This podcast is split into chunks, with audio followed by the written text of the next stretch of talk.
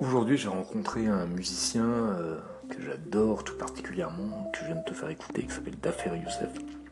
J'ai rencontré complètement par hasard euh, dans la rue, euh, près, du, près, du, près de Beaubourg en fait. Il marchait devant moi, il a vraiment un look très particulier. Et, et j'étais avec mon ami Gaëtan Ziga, on était allé faire quelques photos pour un de ses prochains clips. Et à un moment, je lui dis voilà, tu sais, le, monsieur en face, là, avec le, chapeau et tout ça, c'est un musicien que j'adore, qui s'appelle Dafer Youssef. Et lui, qu'est-ce qu'il fait? Il court devant et il va, euh, il va parler à, à Dafer Youssef et dire Ah, mon ami, c'est un grand fan et tout ça, bidule. Donc, moi, j'étais super gêné et je, je lui dis bonjour et. Euh, voilà, je dis moi j'aime beaucoup votre musique, des trucs d'une grande banalité, hein, ce qu'on dit dans ces cas-là, et puis et puis euh, Gaëtan propose de nous prendre en photo, donc on a fait une photo, puis après il est parti, c'était très euh, très euh, furtif comme ça, et c'était marrant parce que j'étais vraiment comme un môme. Et souvent je me dis, j'ai l'habitude de dire, à crier sur les toits, que je ne suis pas un fan, que je suis fan de personne, que, que même à la limite j'aime pas trop ces gens totalement hystériques. quand ils rencontrent par, rapport aux musiciens, aux acteurs, voilà, tout ça quoi. Et puis moi je me dis mais c'est très con tout ça. Et en fait, je n'ai pas du tout été dans l'hystérie. Hein. J'ai 50 balais, quoi. Je pas être une, une jeune fille hystérique ou un, jeune, un jeune mec hystérique, tu vois. Et euh, donc, euh, mais voilà, c'était très, très, très sympa de, de, le rencontrer, quoi, parce que vraiment, c'est quelqu'un que j'apprécie euh, tout particulièrement depuis des années, depuis, depuis vraiment des années, depuis peut-être pas son premier album, en tout cas dès le deuxième, je crois, j'ai dû commencer à suivre depuis euh, je rate rien. Euh, malheureusement, j'ai pas eu la possibilité de voir mon concert et c'est vraiment quelque chose que j'espère euh, faire la prochaine fois qu'il passera à Paris. en tout cas, voilà, c'était une journée, c'était en tout cas une rencontre intéressante. Alors, c'était aussi une rencontre intéressante, en tout cas une, rencontre, une, matinée, une grosse matinée intéressante passée avec, avec cet ami qui s'appelle Gaëtan Ziga, qui est quelqu'un de d'assez extraordinaire, qui est quelqu'un qui, euh, euh, qui, qui, défend et qui se bat beaucoup pour la cause des migrants en fait. En fait, il est lui-même migrant, c'est-à-dire qu'il est arrivé euh, tout jeune en France. Et aujourd'hui, c'est quelqu'un qui est élu dans sa mairie, qui, s'occupe, qui a un travail vraiment. Voilà, quelqu'un qui a vraiment réussi réussit sa vie autant qu'on peut puisse réussir sa vie. Euh, en tout cas, qui est heureux dans sa vie, juste d'être papa d'ailleurs aussi.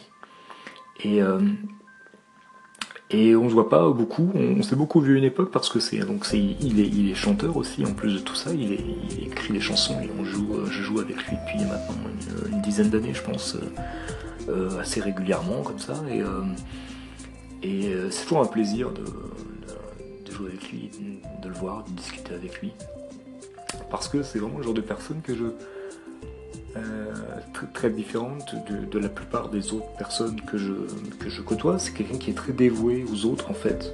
Peut-être des fois un peu trop. Et, je me rappelle qu'à une époque on était vraiment là, euh, ses amis, à, la ramener un peu vers lui-même, quoi, vers lui. Euh, et qui est. Voilà, aujourd'hui on allait faire des images en fait pour un, un clip qu'il veut faire par rapport à une de ses chansons qui s'appelle J'ai froid. Et euh, bah, il veut en profiter pour euh, alerter euh, avec l'hiver qui arrive du sort des, SDF dans la rue à Paris. Donc on a fait des, photos, enfin voilà, j'ai essayé de travailler sur ces photos et sur le texte de la chanson pour faire une espèce de petit clip autour de cette chanson qui sera aussi une façon en fait d'alerter un peu, enfin de, de, rappeler aux gens que l'hiver arrive et que, et que tout un tas de personnes vont devoir dormir dans la rue c'est ce qu'on appelle un marronnier parce que c'est quelque chose dont on parle tous les ans. Et puis euh, bah, justement le problème c'est qu'on en parle tous les ans. Et que donc euh, et qu'on n'est pas prêt finalement d'en parler.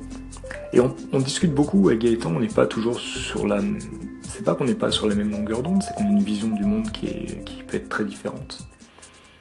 Et euh, il y a tout un tas de points sur lesquels on se retrouve et notamment ce point donc oui, je reprends parce que c'était coupé.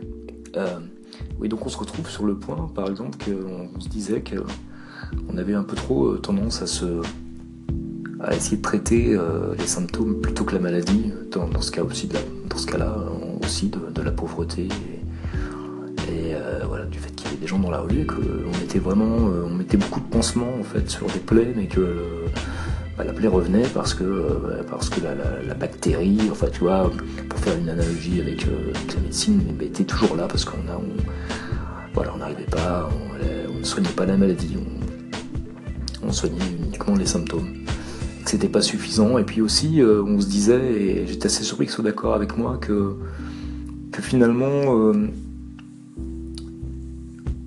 on parlait des migrants justement, il me disait qu'il y a pas mal de migrants qui, sont finalement euh, arrivent en France et s'en sortent.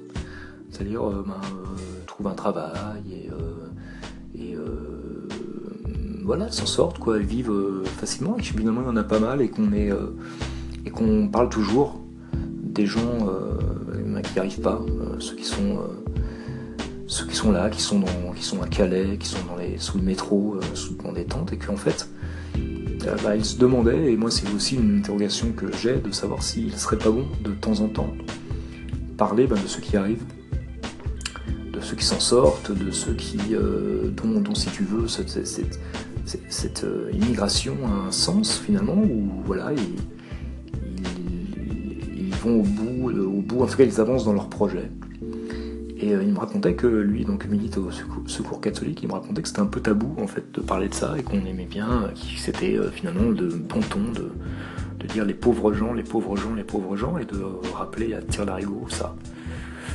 Et moi, ma théorie là-dessus, et il était aussi d'accord avec moi, c'est que pourquoi il y a des gens qui râlent, pourquoi il y a des gens qui se disent, qui sont un peu, qui ont des, langages des fois et des réactions assez choquante, assez raciste et tout ça, parce que je pense que pour beaucoup de gens, ils se disent mais euh, euh, c'est quoi le sens finalement de faire rentrer des gens en France d'ici des migrants et puis finalement de les voir vivre dans, des conditions qui sont pas exactement les mêmes que celles qu'ils ont chez eux, mais finalement pas si loin. Et de dire bah, on dépense de l'argent et tout ça et finalement ça sert à rien. Et peut-être, je pense qu'il y a beaucoup de gens qui, sont mal à l'aise avec ça et qui l'expriment de la mauvaise façon. Et que si on leur montrait des cas, plus de cas de, bah, où finalement euh, cet argent qu'on prétend qu'on met ou qu'on prétend mettre sur, sur les, migrants qui arrivent, ben, qu'il est bien dépensé parce que ben, on voit euh, des familles qui s'en sortent, des enfants qui vont à l'école, enfin des choses positives qui sont qui existent, qui sont vraies, qui sont pas juste, euh, qui sont pas qui sont des choses qui arrivent vraiment.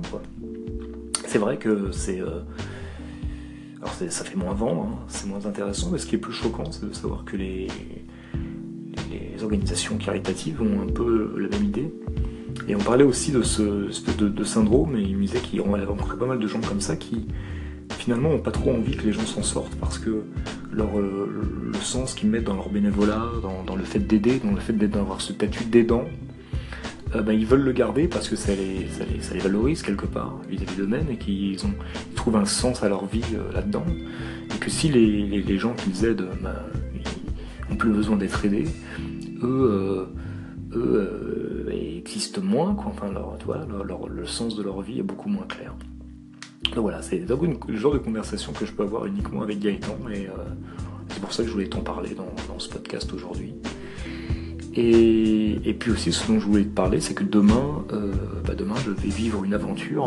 Euh, quelque chose qui me fait un tout petit peu peur, quelque chose qui, voilà, qui pas le genre de truc qu'on fait tous les jours et euh, bah, je suis content de le faire enfin. J'attendais depuis un petit moment parce que bah, ça dépend de tout un tas de paramètres. Et finalement, tous les paramètres sont réunis pour que je fasse ça demain. Et donc, je t'en parlerai en podcast, mais surtout, je vais faire une vidéo et un vlog euh, un sujet qui risque, si je me plante pas, d'être très très sympa à regarder. Donc euh, bah, ça je te donne rendez-vous un peu plus tard dans la semaine, hein, je pense, euh, avant le week-end que j'aurai monté tout ça pour te pour, pour, la surprise de ce que je vais faire demain. Voilà, du coup je te remercie d'avoir écouté ce podcast et je te dis à très très bientôt pour de nouvelles aventures.